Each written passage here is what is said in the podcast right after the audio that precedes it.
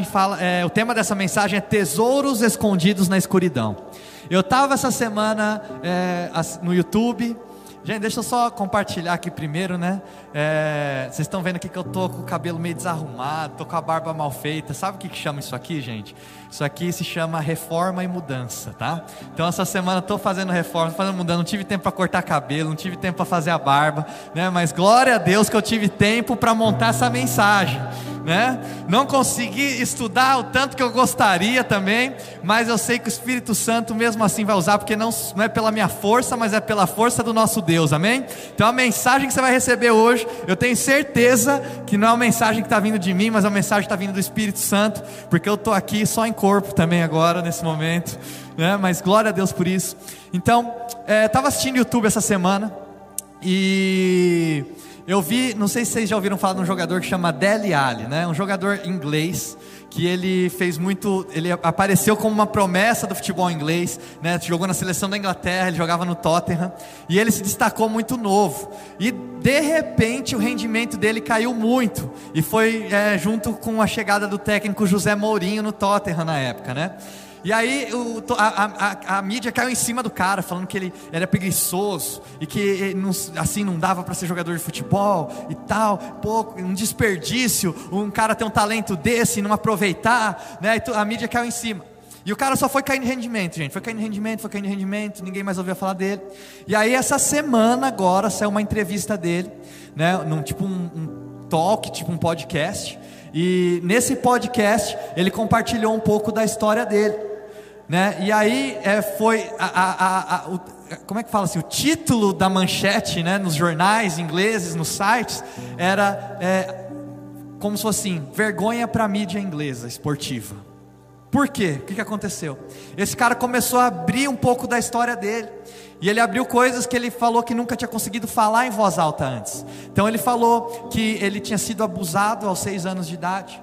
Aos sete anos de idade, ele foi enviado para a África pela mãe dele, e aí ele começou a fumar com sete anos de idade. Aos oito anos de idade, ele já traficava drogas, ele era um traficante de drogas aos oito. Né? Aos onze, ele foi pendurado em uma ponte, ameaçado de morte. Isso aqui são, são algumas coisas que aconteceram na infância desse, desse, desse jogador. E aí, aos doze, ele foi adotado. E aí, essa família que adotou ele investiu para que ele virasse jogador de futebol. E assim, foi uma entrevista, gente, muito emocionante, muito emocionante. Sim. Ele se emocionou durante a entrevista, ele abriu a vida dele. E aí, por que, que a mídia falou que foi uma vergonha? Porque a mídia, ela enxerga, e não só a mídia, mas a mídia ela faz isso porque nós somos assim. A mídia ela quer agradar o telespectador, ela quer agradar o cliente. E o que, que acontece? A mídia ficou com vergonha porque ela enxerga o cara como um produto.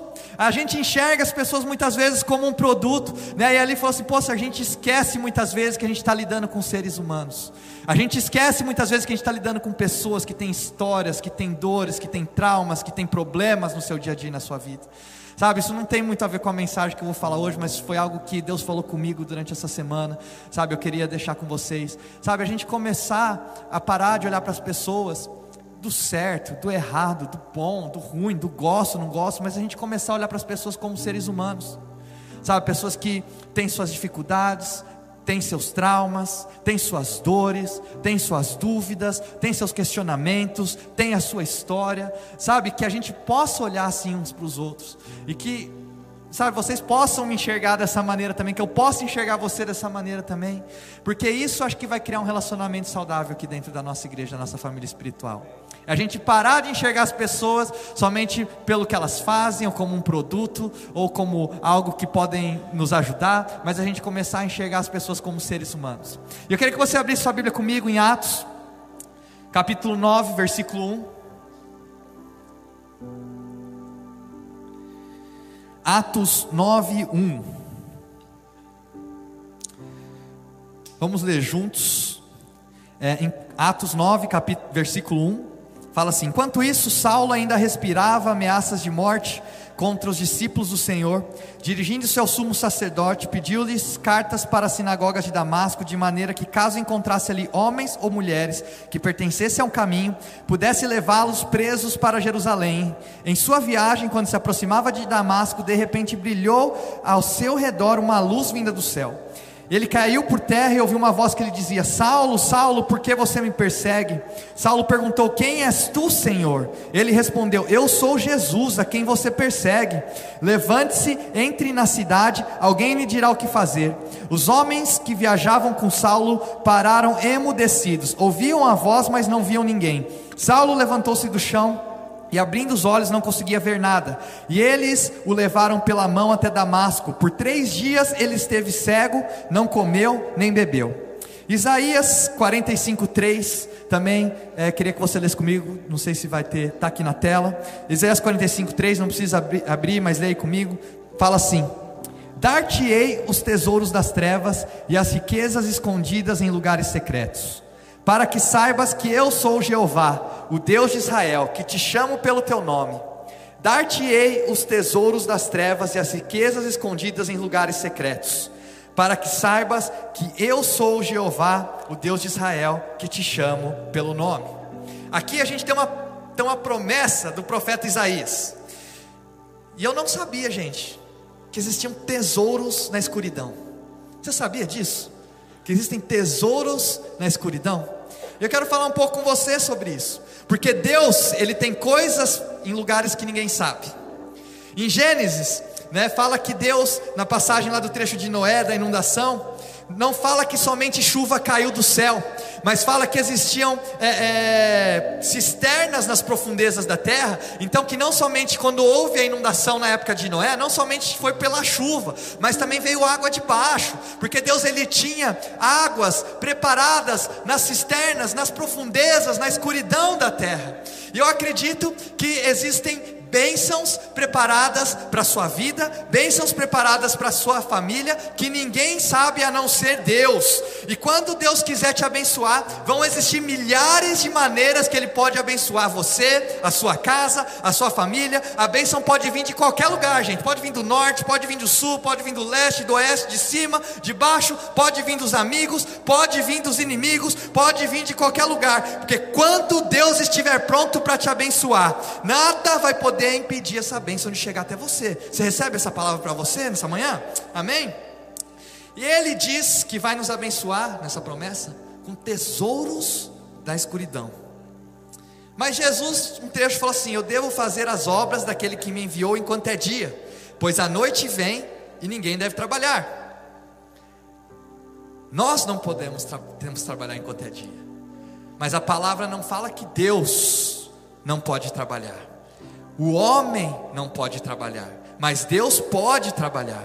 E quando Deus ele está pronto para trabalhar, eu quero que você saiba que não existe condições adversas que possam impedir Deus de trabalhar. Deus fala: quando eu estiver pronto para te abençoar, eu posso te abençoar no meio dos seus inimigos. Quando eu estiver pronto para te abençoar, eu posso te abençoar em meio à guerra. Quando eu estiver pronto para te abençoar, eu posso te abençoar em meio a qualquer situação. Ele diz: Eu sou o Deus e eu vou te abençoar em meio a qualquer circunstância. Eu sou Deus, ninguém me elegeu, eu não fui eleito, ninguém me indicou, ninguém me colocou para dentro. Ele diz: Eu sou Deus, eu já era Deus quando nada existia. Ele fala: Eu já era Deus antes dos ventos e das ondas existirem, eu já era Deus. Eu já era Deus antes dos anjos cantarem o primeiro hino, eu já era Deus. Eu já era Deus antes de você falar o seu primeiro aleluia. Ele fala: Eu já era Deus antes do primeiro amanhecer e do primeiro anoitecer eu já era Deus e eu continuo sendo Deus. É Ele que era, que é, que há de vir.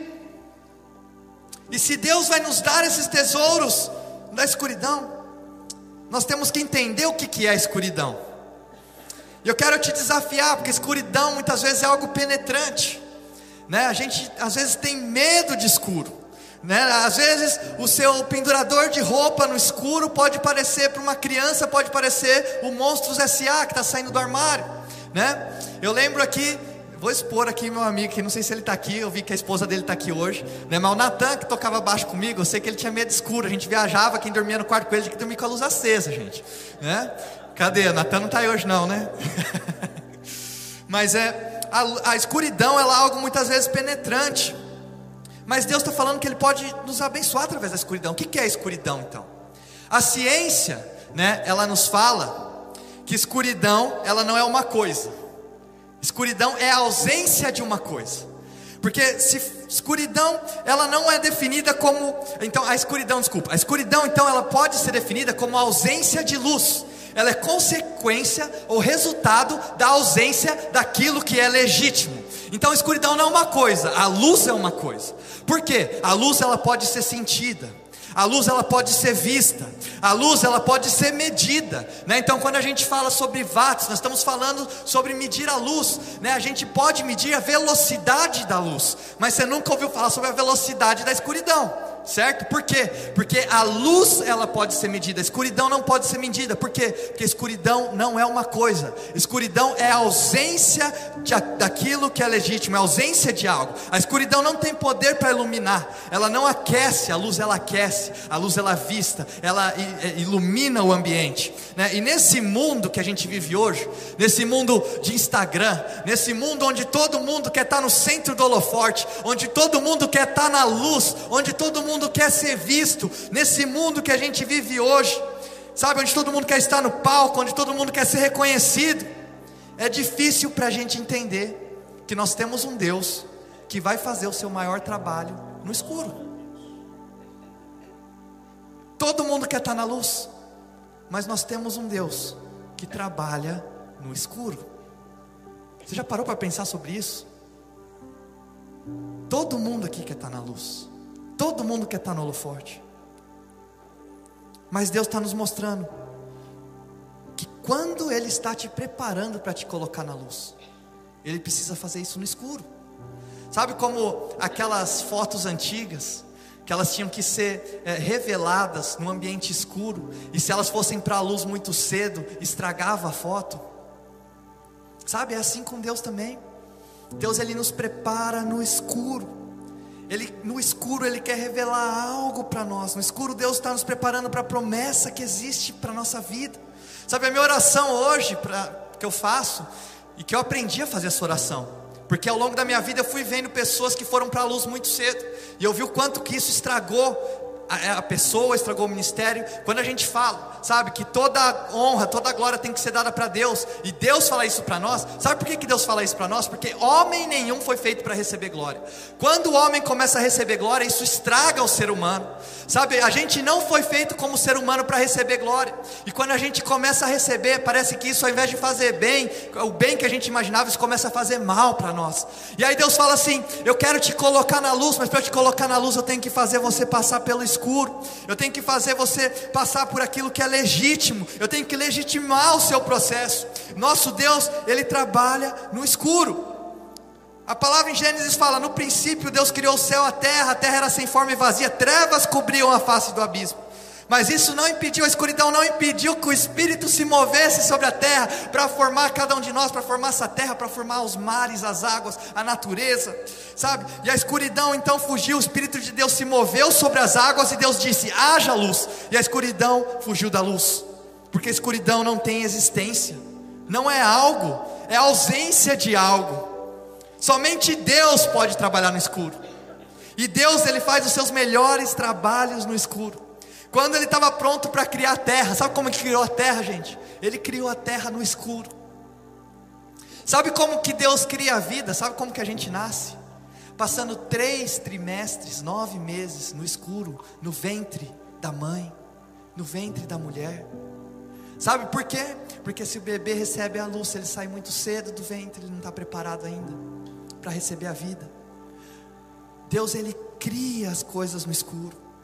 Deus ele forma as coisas no escuro. Quando não existe plateia, quando não tem pessoas em volta, ele faz o melhor trabalho nesses momentos. Sabe, quando Deus ele estava pronto para criar a primeira mulher, ele põe Adão para dormir. E na escuridão daquele momento, ele tira algo de Adão que nem Adão sabia que existia dentro dele. Quando Deus ele te leva para um lugar escuro, quando Deus te coloca num lugar solitário, quando Deus te leva para o secreto, Deus está tentando extrair de você coisas que você nem sabia que estão aí dentro ainda. Sabe, Adão dormiu e quando ele acordou tinha uma mulher para ele. Sabe, quando você passar pelo escuro, quando você passar pelo momento escuro, Deus vai extrair coisas de você que você nem imaginava que existiam aí dentro de você. Sabe, eu olho para você hoje aqui, para cada um de vocês aqui, e eu sei que tem coisas para serem extraídas de você. Eu sei que existem coisas maravilhosas e belas para serem extraídas de você. Mas sabe como que Deus vai extrair isso da gente? É só passando pelo escuro. É na escuridão que Deus extrai essas coisas de nós.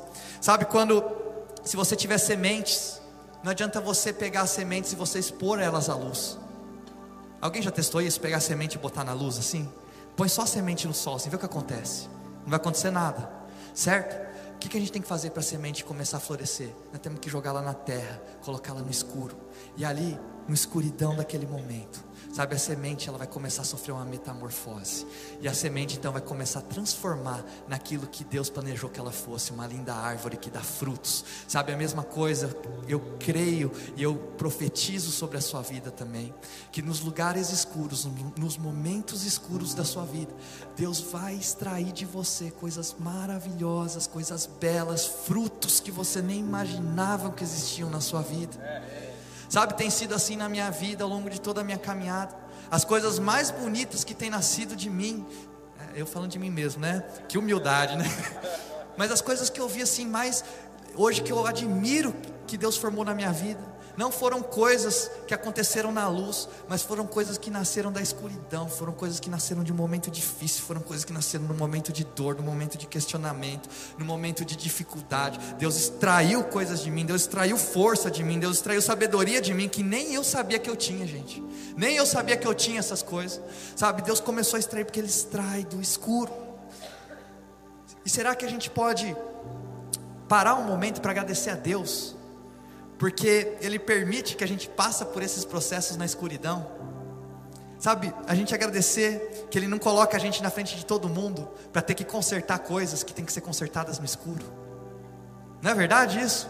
Tem uma frase que eu falo aqui na igreja que é uma cultura nossa. Fala assim, ó, elogio você faz em público, confronto você faz no secreto.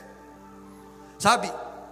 E Deus, será que a gente pode agradecer que Deus ele permitiu que a gente passasse por processos como esse, não no palco, não em público, mas sim na privacidade do quarto secreto. Porque ele fala para nós que a tristeza pode durar uma noite, mas a alegria vem pela manhã. Ou seja, o que Deus está falando para você hoje é: onde você está hoje, não é onde você vai ficar porque Deus está extraindo coisas novas da sua vida. Ele vai te levar para lugares melhores. Deus vai te levar para lugares maiores. Pode estar triste hoje, mas a alegria vem pela manhã. Quantas promessas a gente tem da palavra de Deus que nos ajudam a enfrentar todas essas situações que a gente vive aqui na nossa vida hoje. E aí a gente voltando ao texto de Atos que eu falei, a gente vê, né, a Bíblia, esse texto nos apresentando um homem, esse homem intelectual, esse homem ele é conhecido pelos grandes pensadores da época. Esse homem era um aristocrata, ele era um nobre, ele é bilíngue, ele fala na verdade cinco línguas diferentes. Ele é respeitado pelos pensadores da época. Ele é um hebreu, ele é zeloso com a lei, ele é da tribo de Benjamim, ele vem da ordem de reis. Ele se chama Saulo. Ele é alguém, mas aqui nesse trecho ele está errado. Ele é o mesmo menino que segurou o casaco enquanto, enquanto Estevão era apedrejado. Então, Saulo ele começou muito cedo a ver cristãos sendo mortos. E quando você tem, é, quando você ensina uma criança a ela odiar muito cedo, é difícil dela mudar. Então a pessoa cresce sendo um religioso raivoso. É, gente, a gente não pode ficar em choque. Por quê? Porque a religião muitas vezes ela odeia. A religião, muitas vezes, ela matou muitas pessoas. A religião, ela por muitas vezes começou guerras. A religião matou mulheres inocentes, chamou ela de bruxas na época e depois viu que estava errado.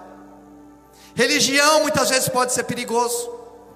E é por isso que nós temos um Deus, nós temos Cristo que não veio para nos dar religião, mas ele veio para nos dar um relacionamento. Ele veio buscar um relacionamento comigo e com você. E Saulo, nesse momento, ele está no caminho de Damasco para matar cristãos. Ele ameaçou os caras, ele deixou todo mundo com medo. Ele recebe autorização para matar os cristãos lá em Damasco. Ele está indo destruir com eles. E quando Saulo está no meio do caminho para matar, uma luz parou ele. Agora eu quero falar uma coisa para você. Talvez você não pode, talvez você tenha dificuldade de agradecer a Deus pelo que Ele te deu. Talvez você tenha dificuldade para agradecer a Deus pelo que Ele já fez na sua vida. Mas hoje eu quero ensinar você também a agradecer a Deus pelo que Ele parou. Será que você consegue enxergar muitas vezes talvez calamidade chegando até você e aos 45 minutos do segundo tempo? Deus parou. Será que a gente pode agradecer a Deus porque o inimigo estava tentando nos atacar e quando ele estava para conseguir dar o bote, Deus parou? Sabe, ele parou talvez o câncer, talvez Deus parou a AIDS, talvez ele parou o suicídio, talvez ele parou a depressão, talvez ele parou o medo, talvez ele parou a raiva. Bem na hora Deus parou. Ele parou. Talvez eles disseram que eu não ia conseguir, disseram que você não ia conseguir, mas ele parou. Qualquer um que talvez tivesse passado pelo que você passou não teria aguentado, mas Deus parou. E aí eu quero declarar que aqui nós temos o povo do quase. Sabe por que nós somos o povo do quase? É o povo que foi quase destruído. É um povo, um povo que quase perdeu a sua mente, um povo que quase desistiu, um povo que quase morreu, mas bem na hora, bem quando Satanás, ele achou que ia conseguir vir para o abate e te atacar, bem nessa hora, quem que aparece para? Deus. Você pode agradecer a Deus pelas coisas que Ele parou na sua vida já até hoje. Você consegue se lembrar de momentos que você olha para trás e fala: Poxa, Deus, obrigado, porque naquele momento o Senhor parou. Bem naquela hora, e aí Saulo, então, ele está montado no seu cavalo, ele está indo para Damascus atacar e matar cristão, e aí, bem na hora que ele está chegando em Damasco, o que, que acontece? Deus parou.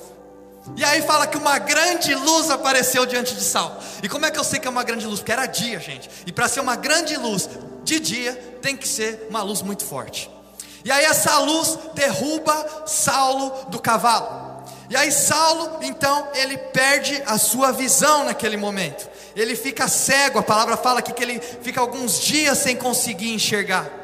Talvez você também tenha passado por uma temporada onde talvez você não consegue enxergar o que vai acontecer para frente. Talvez alguma coisa tenha cegado você nesse momento. Talvez você está passando talvez por um momento de escuridão também na sua vida.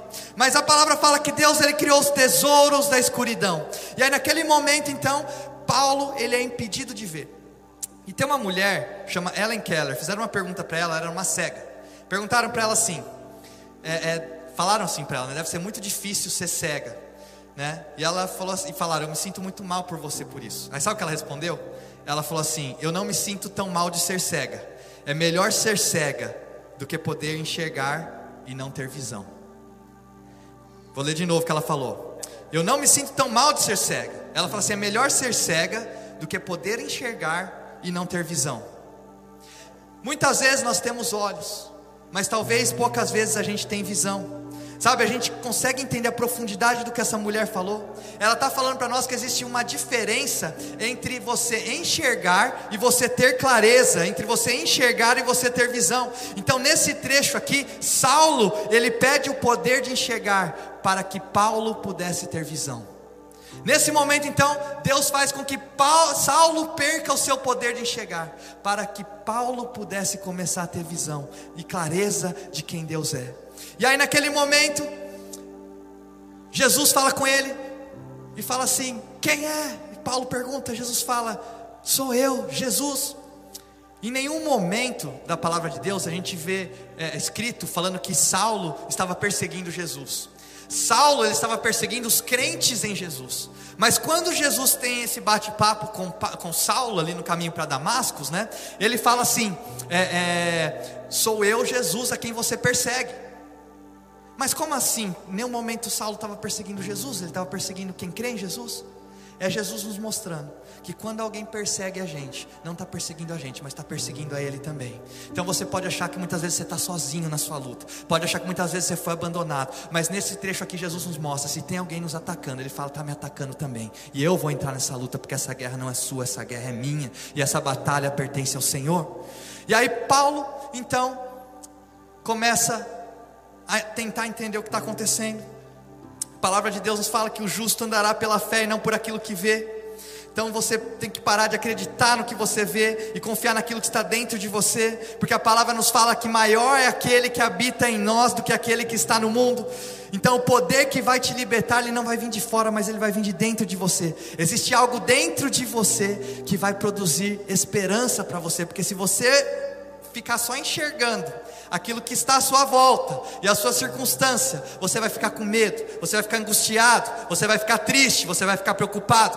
Mas se você aprender a ter clareza e a visão que Deus quer nos ensinar aqui, você vai olhar para dentro e você vai parar de olhar para fora. E o que vai dirigir as suas emoções não são mais as coisas que estão acontecendo ao seu redor, mas o que vai dirigir suas emoções é aquele que habita dentro de você, porque a palavra nos fala que maior é aquele que habita dentro de nós do que aquele que está no mundo. E aí Paulo, então, Saulo, né, naquele momento, ele começa a ter clareza, e a palavra fala que ele ficou três dias tropeçando, gente. Três dias tropeçando no escuro. Eu vou falar uma coisa para vocês, guarda isso daqui que eu vou falar agora. Eu recebi as maiores bênçãos da minha vida tropeçando no escuro. Tropeçando. Estava falando com o Ivan aqui antes do culto né? O Ivan, Deus está abençoando ele aqui com várias oportunidades de negócio, né, Ivan? Ele estava me abrindo aqui. Ele falou assim: sabe o que foi incrível disso? Eu não corri atrás de nada.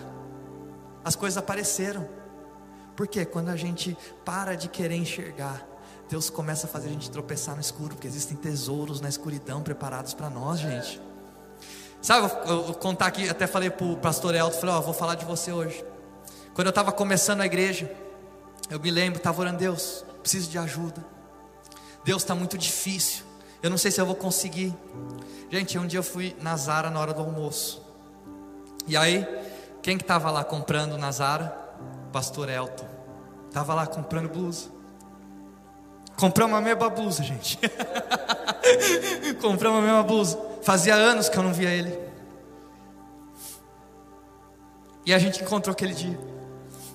E eu falei, cara, estou abrindo uma igreja. Está sendo difícil e tal. Falei, vamos tomar um café. Aí fomos tomar café, comecei a compartilhar com ele. Ele falou, vou orar e tal. E nessa mesma época eu lembro que é, eu conversava com alguns pastores e eles falavam assim para mim: é, uma das coisas mais importantes para você ter junto com você é um braço direito, uma pessoa que vai ser é, pastor executivo na sua igreja. E eu falando, Deus, quem que pode ser essa pessoa? E eu orando e buscando em Deus. E aí nesse dia que eu fui na Zara, tropecei no escuro. Tropecei no escuro. E Deus deu um presente para mim, que é a vida do pastor Elton. Honro muito a vida dele, agradeço muito. Acho que a gente não conseguiria estar aqui hoje se não fosse por ele. Quero honrar muito sua vida, viu?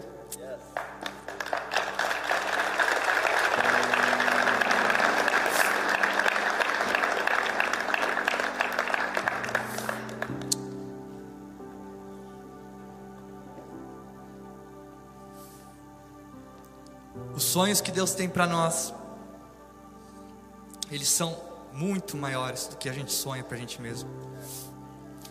Então, provavelmente, quando você estiver caminhando dentro do sonho que Deus tem para sua vida, você vai se sentir incapaz, você vai sentir que você não consegue, você vai sentir que você não tem força, você vai sentir que é muito pesado, mas aí você tem que lembrar que Deus tem tesouros na escuridão preparados para a gente. A gente vai tropeçar nesses tesouros. Porque quando Deus tem algo para fazer, não existe nada que possa impedir a bênção de Deus para chegar na nossa vida. Não existe nada que possa impedir a bênção de Deus de chegar na sua vida, na sua casa, na sua família. Sabe o que você tem que parar é de ficar olhando a volta, as circunstâncias. Falar, Deus, eu não quero mais enxergar, Deus, eu quero ter visão. Deus, eu não quero mais enxergar, eu quero ter clareza. Porque quando você começar a entender aquilo que Deus tem para você, você vai começar a andar e você não vai ver o próximo passo, mas quando você der o próximo passo, tem uma bênção preparada naquele lugar. E você vai dar esse passo, você não vai ver o próximo de novo. E aí você vai dar o passo e vai ter outra bênção preparada para você naquele lugar. Porque a palavra de Deus fala que existem tesouros preparados, escondidos na escuridão para todos nós aqui. Você crê que existem tesouros preparados na escuridão? Para de confiar no que você vê. Começa a viver pela fé. Porque o justo viverá pela fé e não por aquilo que vê. Aí você fala assim: Ah, eu nunca tropecei no tesouro na escuridão. Minha pergunta é: você está vivendo pela fé? Você está vivendo na fé? Meu irmão, você quer tropeçar em tesouros na escuridão, você tem que dar um passo de fé na sua vida. Se você não der passos de fé, você não vai experimentar os tesouros escondidos na escuridão que Deus preparou para nós. E esses tesouros, eles não somente são algo para nos abençoar, mas são coisas que vão nos levar a um próximo nível. São coisas que vão nos impulsionar a novos passos. Deus tem esses tesouros escondidos para você nessa manhã. Deus tem esses tesouros escondidos para você. Mas se você não priorizar as coisas certas, se você não priorizar o reino de Deus, se você está priorizando o seu trabalho, se você está priorizando o seu dinheiro, se você está priorizando as suas vontades, se você está priorizando a sua felicidade, você não vai tropeçar nos tesouros escondidos. Você quer tropeçar em tesouros escondidos? Tem que viver pela fé. Tem que priorizar o reino de Deus. Tem que priorizar a vontade dEle. E aí você vai poder experimentar da bondade do nosso Deus, da fidelidade do nosso Deus. Gente, eu não sei como a gente chegou até aqui hoje como igreja, não sei. Mas a gente chegou. E chegamos maiores, chegamos melhores, chegamos mais saudáveis, chegamos com pessoas melhores, chegamos mais maduros e continuamos avançando. Como? Não sei. Foi tropeçando em tesouros escondidos, como esse que eu contei para vocês aqui hoje. E cada um de vocês é um tesouro para essa igreja. Cada um de vocês aqui. Como eu sou grato. De olhar aqui e ver amigos. Ver família. Vocês são um tesouro para mim. Vocês são um tesouro para essa igreja. Vocês são um tesouro para o reino de Deus. Sabe, Deus não coloca a gente na luz muito cedo. A gente quer encontrar esses tesouros na escuridão, antes da gente chegar na luz.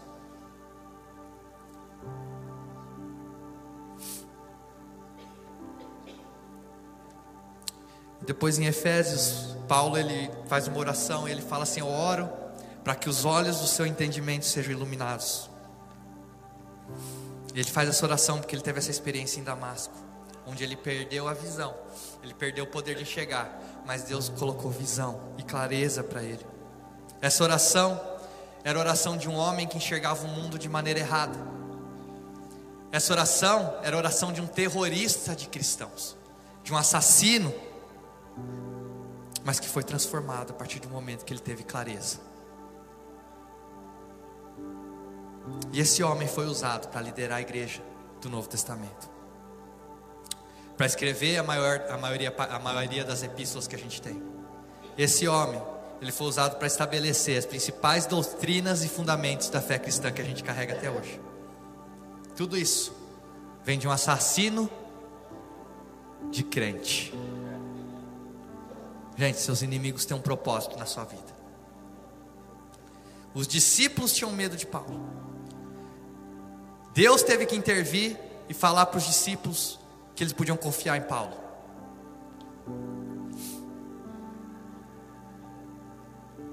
A gente tem que sempre deixar espaço para os nossos inimigos mudarem também. Que Deus está falando para você hoje. Você é muito grande para ser pequeno. Você é muito grande para você ser implicante. Você é muito grande para você ficar guardando rancor.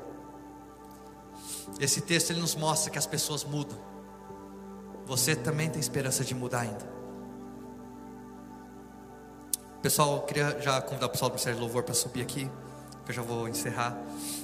E eu queria só encerrar trazendo essa pequena reflexão sobre enterrar e plantar no escuro. Quando a gente fala sobre enterrar e plantar, né, para o observador externo, eles parecem a mesma coisa, né? Seja você está enterrando, você está plantando, você cava um buraco, você joga algo dentro, e você cobre aquilo lá. Então, se vocês me vissem aqui fazendo isso, vocês não poderiam dizer se eu estava plantando algo ou se eu estava enterrando algo. A diferença entre plantar e enterrar qual que é? Quando você enterra, você está colocando no escuro para que fique. Mas quando você planta, você está colocando no escuro para que aquilo lá floresça e aquilo lá dê frutos. E a palavra que eu senti para trazer para você nessa manhã hoje é que Deus não enterrou você, Deus plantou você. E quando você passar pelo momento escuro, Deus vai extrair coisas, Ele não está te enterrando. Não chegou o fim ainda, porque a escuridão não é o fim. Na verdade, ela é o começo de coisas novas que Deus tem preparado para cada um de nós. Amém? Queria pedir para você ficar de pé no seu lugar.